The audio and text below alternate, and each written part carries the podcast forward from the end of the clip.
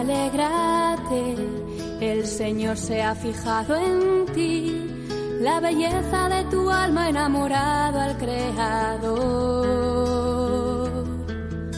No temas, tu gozo es Él, su espíritu desciende hoy y la gracia se derrama hasta llenar tu corazón. Comienza, ahí tienes a tu madre. Con el padre Juan Antonio Mateo.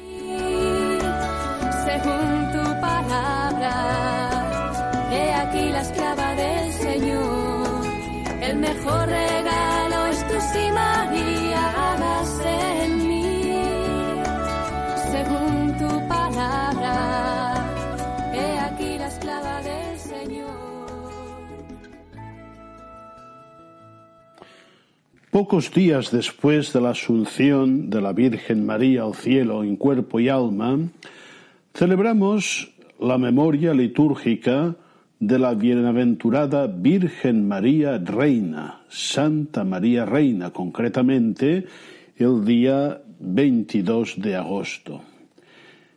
Es una fiesta de institución reciente. Su origen es antiguo y también la devoción. Esta fiesta fue instituida por el Papa Pío XII el año 1954 al final del año mariano, fijando para su celebración la fecha del 31 de mayo. En aquella circunstancia, el Papa dijo que María es reina más que cualquier otra criatura por la elevación de su alma y por la excelencia de los dones recibidos. Y también afirmaba que ella no cesa de dispensar todos los tesoros de su amor y de sus cuidados a la humanidad.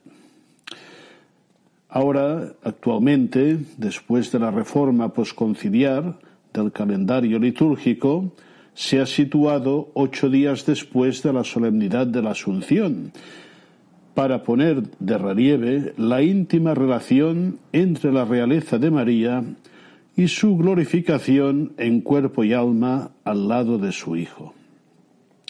En la Constitución del Concilio Vaticano II sobre la Iglesia, concretamente en el, lumen, en el número 59 de Lumen Gentium, se dice así: María fue llevada en cuerpo y alma a la gloria del cielo y elevada al trono por el Señor como reina del universo para ser conformada más plenamente a su Hijo. Y este es el fundamento de la fiesta. María es reina porque es asociada a su Hijo de un modo único, tanto en el camino terreno como en la gloria del cielo. Efrén de Siria, el gran santo de este país, afirma sobre la realeza de María que deriva de su maternidad. Ella es madre del Señor, del Rey de los Reyes, y nos señala a Jesús como vida, salvación y esperanza nuestra. En una homilía en esta memoria, el Papa Benedicto XVI formuló y contestó dos preguntas. La primera, ¿qué quiere decir María Reina? ¿Qué es esta realeza? Y nos decía que es una consecuencia de su unión con el Hijo, de estar en el cielo, es decir, en comunión perfecta con Dios. Ella participa, afirmaba Benedicto XVI, en la responsabilidad de Dios respecto al mundo y en el amor de Dios por el mundo. Y nos sugería que debemos quitarnos de la cabeza las ideas vulgares, comunes, de rey o de reina. La realeza y el ser rey de Cristo está entretejido de humildad, servicio y amor. Es sobre todo servir, ayudar, amar, nos recordaba el Papa Benedicto. La realeza de Jesús no tiene nada que ver con la de los poderosos de la tierra. Es un rey que sirve a sus servidores. Así lo demostró durante toda su vida.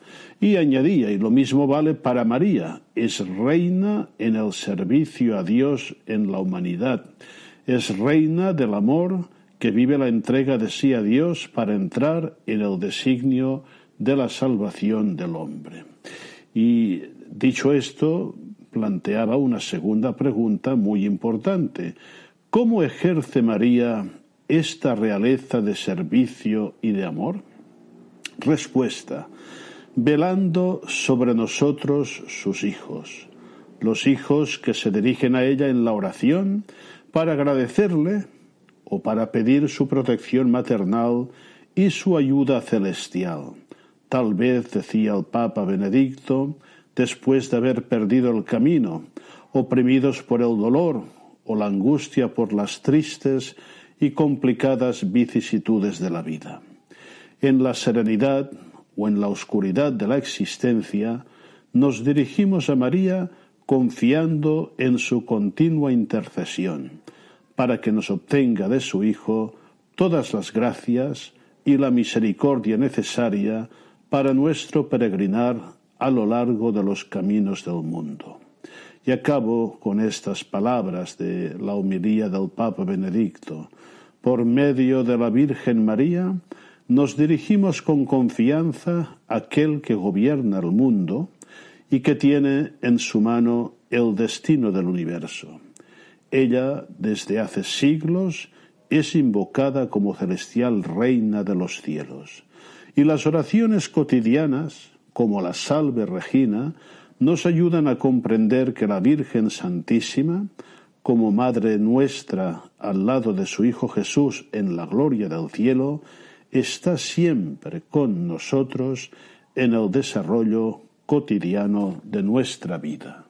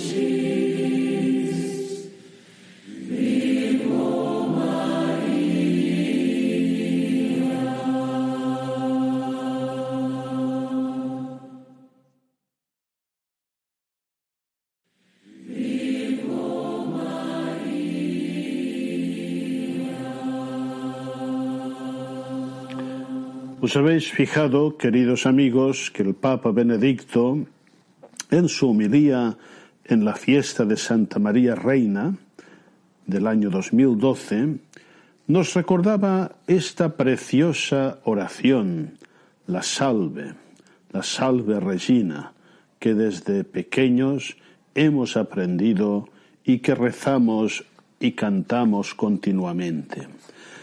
La salve es una de las más populares y conocidas oraciones católicas a María la Madre de Jesús. Una antífona mayor, un himno. Aunque no hay certeza sobre su origen, se cree que fue compuesta hacia el siglo XI. Durante algún tiempo se atribuyó a Bernardo de Claraval.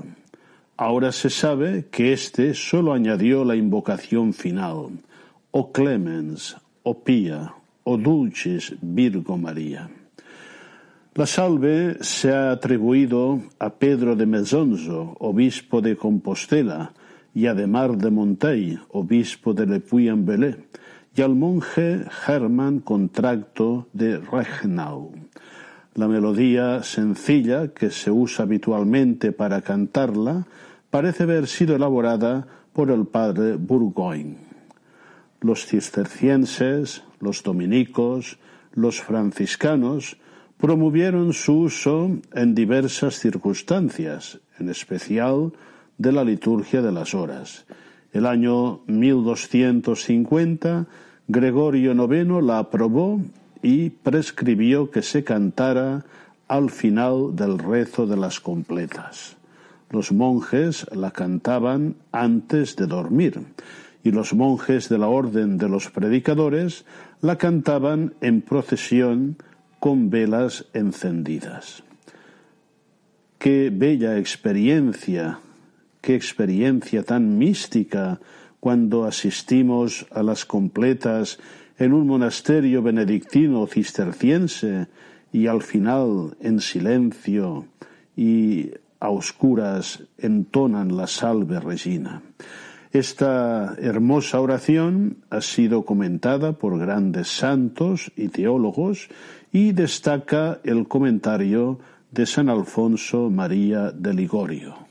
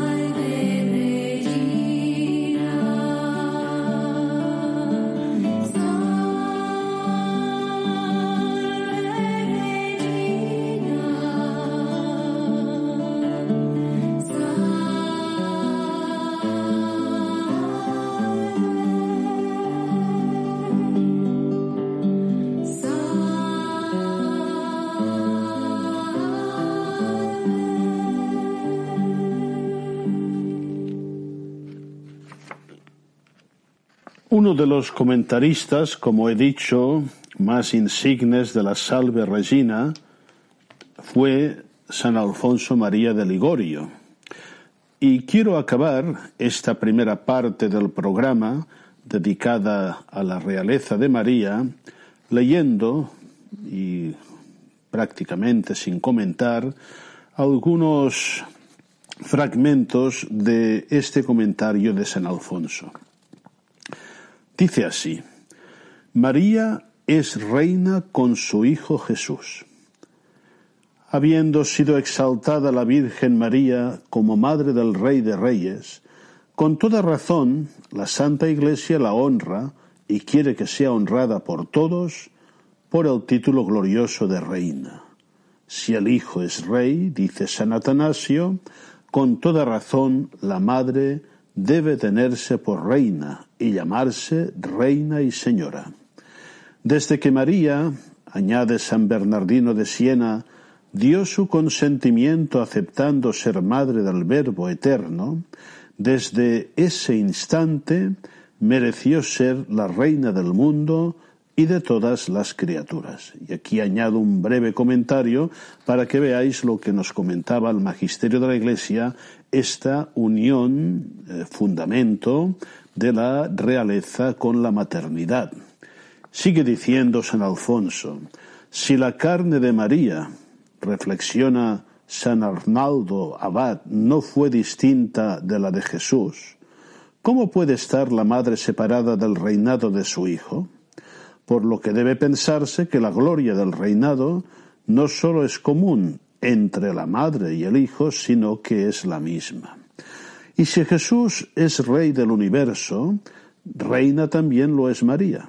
De modo que dice San Bernardino de Siena, cuantas son las criaturas que sirven a Dios, tantas son las que deben servir a María, ya que los ángeles, los hombres y todas las cosas del cielo y de la tierra estando sujetas al dominio de Dios, están también sometidas al dominio de la Virgen. Por eso el abad Huerico, contemplando a la Madre de Dios, le habla así. Prosigue María, prosigue segura con los bienes de tu Hijo, gobierna con toda confianza como reina, madre del Rey y su esposa. Sigue pues, oh María, disponiendo a tu voluntad de los bienes de tu Hijo, pues al ser madre y esposa del Rey del mundo, se te debe como reina el imperio sobre todas las criaturas. María es reina de misericordia. Así que María es reina, pero no olvidemos para nuestro común consuelo que es una reina toda dulzura y clemencia, e inclinada a hacernos bien a los necesitados. Por eso la Santa Iglesia quiere que la saludemos y la llamemos en esta oración Reina de Misericordia. El mismo nombre de reina, conforme a San Alberto Magno, significa piedad y providencia hacia los pobres, a diferencia del nombre de emperatriz, que expresa más bien severidad y rigor. La excelencia del rey y de la reina consiste en aliviar a los miserables, dice Séneca, así como los tiranos, al mandar, tienen como objetivo su propio provecho, los reyes, en cambio, deben tener por finalidad el bien de sus vasallos. De ahí que en la consagración de los reyes se ungen sus cabezas con aceite, símbolo de misericordia, para demostrar que ellos, al reinar, deben tener ante todo pensamientos de piedad y beneficencia hacia sus vasallos. El rey, ante todo, debe, dedicarse a las obras de misericordia, pero no de modo que dejan de usar la justicia contra los criminales cuando es debido.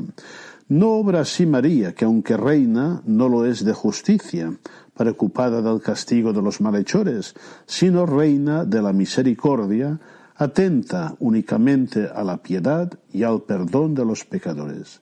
Por eso la Iglesia quiere que la llamemos expresamente Reina de Misericordia. Bien, dejo aquí ya la lectura de este precioso texto de San Alfonso María de Ligorio y espero que os haya abierto el apetito, ¿eh? que, que vayáis a las glorias de María y que hagáis cuando sea oportuno, cuando podáis, una lectura espiritual que será muy provechosa del comentario del Santo a la Salve Regina.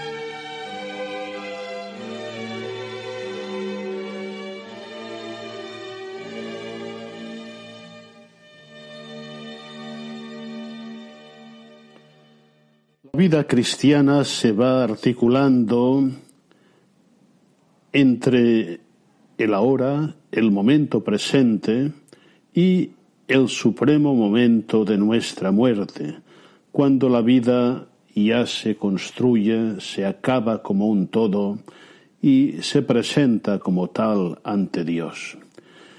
En este ahora continuo y sobre todo en la hora suprema de la muerte, acudimos a la intercesión de la Virgen María, a su cuidado maternal. Y en esta segunda parte os ofrecemos una meditación de la agenda cristiana, de aquello que va construyendo la vida hasta el momento supremo, y es un texto de un libro de John Senior, La restauración de la cultura cristiana, que considero que puede ser muy estimulante. Vamos pues a escucharlo con atención.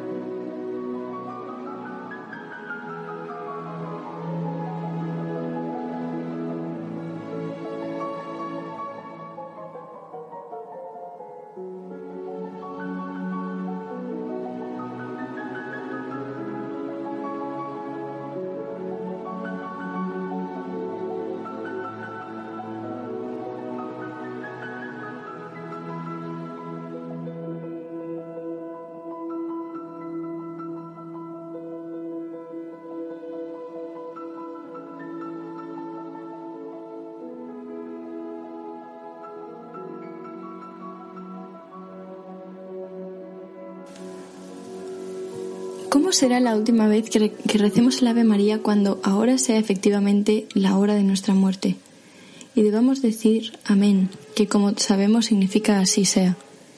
Hay numerosas últimas palabras, como las de Sam en caso de que no me quiera ir, o las del poeta alemán Goethe que dijo más luz, que parecieron a todos muy románticas y edificantes, hasta que su sirviente relató que en realidad el moribundo había pedido un café y la expresión alemana utilizada Light significa en este caso que quería más crema en su taza.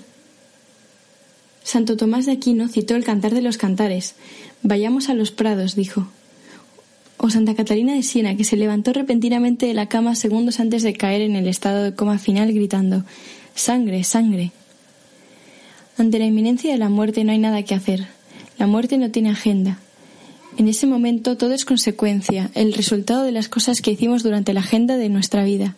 Agenda, del latín agere, actuar o hacer, es de otro modo decir qué es lo que, qué es lo que hay que hacer. Siempre se considera una acción que se está en el orden de los fines, es decir, que se está proponiendo el fin de la acción que se ve a realizar. Y siempre que se está en el orden de los fines hay tres sentidos simultáneos de la expresión que entran en el juego el inmediato, el próximo y el final. Ellos juegan juntos en armonía, como tres notas de un acorde musical sonando al mismo tiempo. El fin inmediato es hacer simplemente el trabajo que hay que hacer. Para el carnicero, cortar la carne y para el maestro, enseñar las tablas de multiplicar. El fin próximo del latín próximo significa vecino, exactamente como en la frase ama a tu prójimo, que en latín se dice diliges proximum tuum, el fin próximo, sorprendentemente, quizás se alcanza fundamentalmente en la oración. Y el final o, el último propósito, la razón por la cual trabajamos y rezamos, es conocer y amar a Dios como es Él en sí mismo, en tanto sea posible imitando la vida terrena de Jesucristo, cuyo acto más importante fue un sacrificio. Los fines inmediatos, próximo y final de todas nuestras operaciones pueden ser resumidos en tres palabras. Trabajo, oración y sacrificio.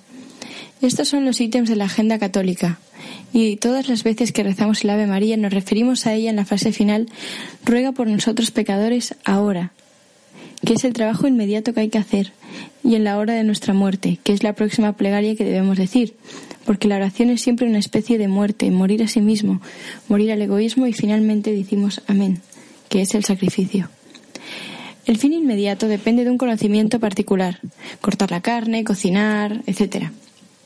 Podemos decir naturalmente que Dios nos manda elegir un oficio honesto y ejercerlo a conciencia. Todas las oraciones y los sacrificios del mundo serían burla y blasfemia. Y estaríamos bebiendo nuestra propia condenación si no hacemos un buen trabajo y si no empujamos hacia adelante como debemos. Pero el modo en que lo hagamos depende del conocimiento particular de la actividad a la que cada uno de nosotros está ligado. Una de las preguntas más amargas que debemos hacernos es si aun estando en un buen trabajo, nuestro trabajo es honesto, o en otras palabras, si ordenamos nuestro trabajo al bien común. Gran cantidad, de trabajo en el Estado burocrático consiste en lo que se llama la administración y gestión, pero en realidad es manipulación del trabajo y de los recursos y los mercados. Algunos apuestan que las subidas y bajadas del mercado y otros especulan con los intereses de los préstamos. Los gerentes se enorgullecen por sus márgenes de venta. Pero ¿cuántos productos inútiles e innecesarios se multiplican con el único fin de aumentar las ventas? Además, gran parte de la administración y del trabajo también no es más que la explotación de las rentas creadas por una situación impulsada por los sindicatos y los convenios colectivos. Debemos preguntarnos honestamente por cada trabajo. ¿Cui bono? ¿Es bueno para quién? ¿Este es trabajo necesario? ¿Debe ser hecho? ¿Está realmente en la agenda del bien común o solamente quiero sacar de él alguna ventaja personal? La cuestión no es reformar el orden social y económico, aunque esto sea importante, sino la elección moral que cada uno de nosotros debe tomar. La totalidad de nuestra sociedad semisocialista es una enorme y asimétrica economía en la que pocos hacen el trabajo necesario y muchos son parásitos. Sería apresurado fijar y definir el grado de pecado que cometen los que se dedican al trabajo parasitario, pero desde el punto de vista de la salud de la economía, estamos sufriendo una plaga. La vida económica se ha convertido en ocasión de pecado, en la que la virtud se convierte en una empresa, una empresa moralmente imposible para la mayoría. Thoreau decía en una de sus frases citadas con frecuencia, la mayoría de los hombres viven vidas de tranquila desesperación. Las generaciones que lo siguieron no fueron tan tranquilas. Un buen modo de conocer la bondad de nuestro trabajo consiste en pensar que algún día nuestros nietos nos preguntarán ¿En qué trabajabas, abuelo? Burke dice que todos los trabajos son buenos, pero no todos los trabajos dignifican. Es el caso, por ejemplo, de los peluqueros. Suponiendo que los fines inmediatos han sido alcanzar, alcanzados en un buen trabajo bien hecho, pasemos ahora a los fines próximos. El fin próximo, próximo de un trabajo es el amor al prójimo. El trabajo debe servir para hacer amigos. Si somos comerciantes, nuestro fin es vender honestamente, pero al mismo tiempo es hacerse amigo de los compradores y vendedores. Por supuesto, no podemos hacer esto si la mercancía está fallada o si compramos barato para vender lo más caro posible. Los amigos no son para ser usados. El amor no puede nacer de un robo, ya que, implica querer el bien del otro. Y esto no tiene nada que ver con la mermelada sentimental que está de moda y que reviste de, una buena, de buen gusto el egoísmo. El amor no puede sustraerse a la honestidad en el trabajo, debe añadirse. Todo el mundo vive diciendo amor, amor, amor. Estas exhortaciones nos dejan un sentimiento de culpabilidad, pero no nos enseñan cómo es el amor y cómo hay que amar. Los santos que sabían de qué estaban hablando, por su experiencia, enseñan que lo que pareciera ser una doctrina chocante, porque si bien esta doctrina es repetida demasiadas veces, en las predicaciones, nos parece que no tiene relación con lo que hacemos. Estamos acostumbrados a tratar las frases familiares más bien como rituales esotéricos o balbuceos piadosos que apelan a los sentimientos mientras la inteligencia duerme. Todos los santos dicen que el amor cristiano o la caridad es una fuerza que presupone y usa de los afectos como de un instrumento, pero lo que es en sí mismo, pero que en sí mismo es otra cosa, la caridad no es humana, sino que es un trabajo divino y consumado a través del trabajo humano, con nosotros como sus instrumentos voluntarios.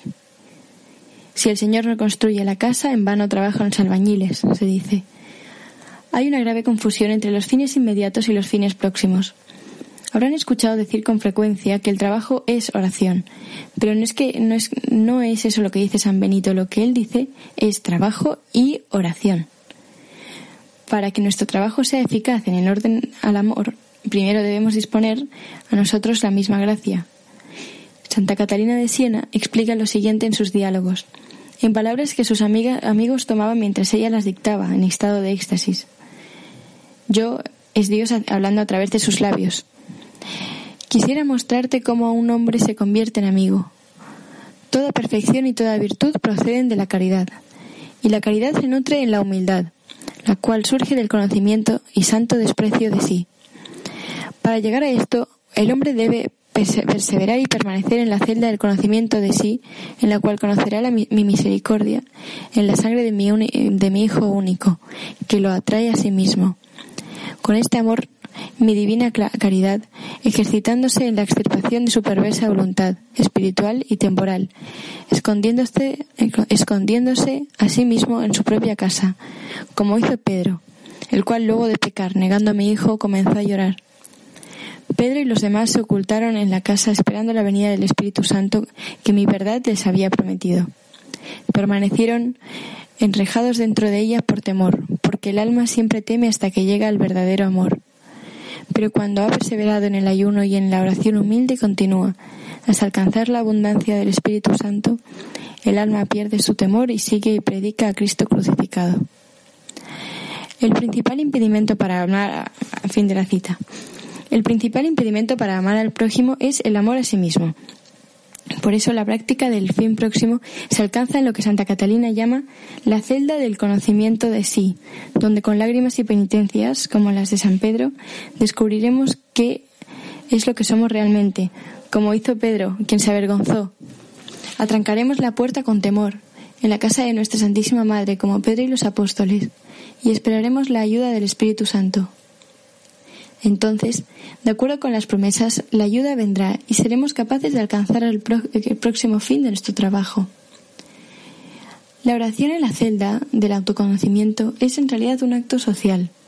La acción social no está en sí misma, no, no es en sí misma un acto de amor al prójimo, a no ser que sea consecuencia del amor de Dios. La justicia a los ojos del mundo es un salario decente por un trabajo bien hecho. A los ojos de los socialistas, a quienes su tráfico de ídolos ha hundido aún más, la justicia puede ser el salario básico, porque algo siempre es mejor que nada. Sin embargo, la justicia de Cristo vive de la fe y presupone el trabajo bien hecho y la gracia, que es la obra de Dios bien hecha. La amistad no es amabilidad. Shakespeare decía que las personas amables llevan el corazón en la mano. La persona a la que te encuentras por primera vez y te, y te tiende enseguida su mano diciéndote, llámame Jack, probablemente esté tratando de venderte algo muy caro que no quieres y tampoco necesitas. Nada ha sido más catastrófico para la verdadera acción social y para la amistad que la devastación de las órdenes contemplativas hechas en su nombre. Tener hambre y sed de justicia significa literalmente ayunar, es decir, ayunar y tener sed literalmente, hasta que hayamos aplastado el propio interés y nos hayamos convertido en instrumentos del único y verdadero agente de la caridad. Si no, toda obra buena es vana. Y si diera todos mis bienes para dar de comer a los pobres y si entregara mi cuerpo para ser quemado, pero no tengo amor, de nada me sirve. Dice. Esto no debe ser un argumento para el quietismo. Hay obras urgentes que deben ser hechas, pero es un argumento contra la teología de la liberación. No hay oposición entre oración y trabajo. Hay dos notas simultáneas por el en el triple acorde de cada acto humano. Atranca la puerta, dice Santa Catalina, porque la verdadera amistad es lo que los autores espirituales llaman vida devota. El habitar es secum benedictino. El vivir solo consigo mismo. Es lo, opuesto, lo opuesto al hombre amable que siempre sonríe y dice como Choser frecuentemente guarda el cuchillo bajo el poncho. La amistad es el abandono del provecho egoísta, por el cual el carnicero que reza corta la carne, quizás sin decir una palabra, pero la corta como se debe ama a sus clientes como a sí mismo porque se conoce a sí mismo. No les llena de balbuceo y vanas ofertas. Santo Tomás dice que los esposos deben ser amigos. Es una afirmación remarcable, como la de muchos santos. Tan simple que podemos olvidar su importancia. Pero el fin inmediato del matrimonio es la procreación y la alimentación de los hijos. Pero el fin próximo es que los hijos sean ocasión de oración. Y finalmente, suponiendo que el buen trabajo ha sido bien hecho y se ha rezado, aparece el último fin de todo acto humano, la tercera nota del acorde. En tanto Dios trabaja en nosotros, vive en nosotros. Dicen los santos que todo acto humano hecho en gracia es la participación en la intimidad, en la vida infinita y en el amor de la Santísima Trinidad. Es sacramental y misterioso. En esta vida experimentamos la vida divina como si viviéramos, viéramos las figuras de un tapiz del revés, como un sufrimiento y no como un gozo, como el acto de Cristo sobre la cruz, como un sacrificio. Toda obra y toda oración en la tierra es una participación del gozo del cielo a través del sufrimiento. Es una paradoja que toda obra cristiana sea un padecer. Pero con este signo vencerás, y no signo vinches, es el signo de la cruz. Cuando rezamos el Ave María nos referimos al fin inmediato de los actos con la palabra ahora, ruega por nosotros pecadores, porque ahora es la hora en la que trabajamos con el sudor de la frente. Esa es la vida del hombre sobre la tierra. Nos referimos al próximo, al prójimo, nos referimos al próximo fin en el Ave María cuando decimos en la hora de nuestra muerte, porque la oración es una especie de muerte. Y como dice Sócrates en la República de Platón, toda filosofía es una meditación sobre la muerte. La revelación repite la verdad filosófica. Hombre, recuerda que eres polvo y al polvo volverás. Santa Catalina decía, Ve a la celda del conocimiento de ti mismo y conoce la muerte de ti mismo. Y el último fin es expresado en el Ave María cuando decimos Amén. El sacrificio es el ofrecimiento de sí mismo purificado a la mayor gloria de Dios. Esta es la agenda católica. Trabajo, oración y sacrificio. Ahora y en la hora de nuestra muerte. Amén.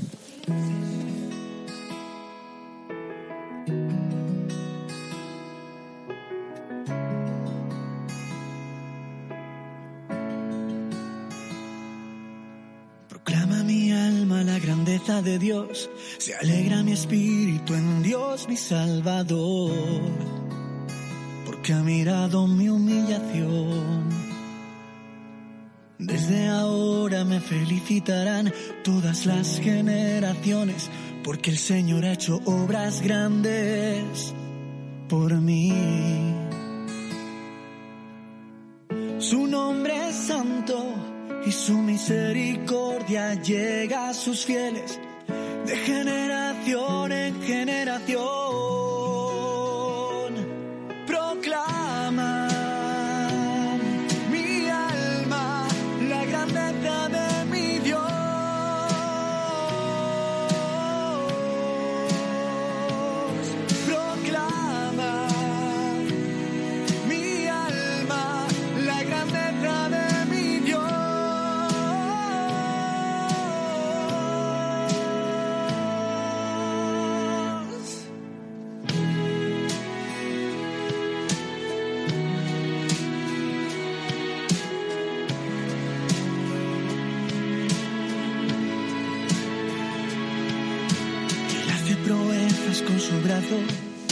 Dispersa a los soberbios de corazón, derriba del trono a los poderosos y enaltece a los humildes.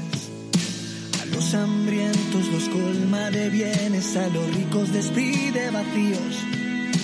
Auxilia a Israel acordándose de su misericordia según lo había prometido a nuestros padres favor de Abraham y su descendencia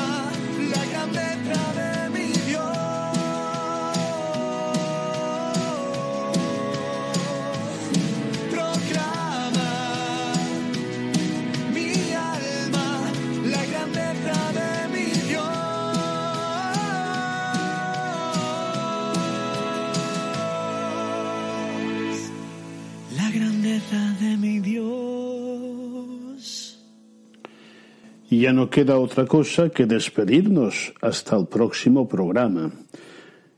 Esperamos, queridos amigos y oyentes, que el presente programa os haya gustado y sobre todo os haya ayudado a crecer en la devoción a la Virgen, en formar bien nuestra dimensión mariana de nuestra vida cristiana. Y si os ha parecido algo apretado, algo denso en algunos momentos, ya sabéis que en, la web de Radio María podéis recuperar los programas y escucharlos con muchísima más tranquilidad. Eh, Estoy convencido que la mayoría, cuando recéis y cantéis la Salve Regina, eh, a partir de este momento encontraréis resonancias nuevas que harán que nuestra plegaria sea más consciente y más profunda. Un cordial saludo y hasta muy pronto si Dios quiere.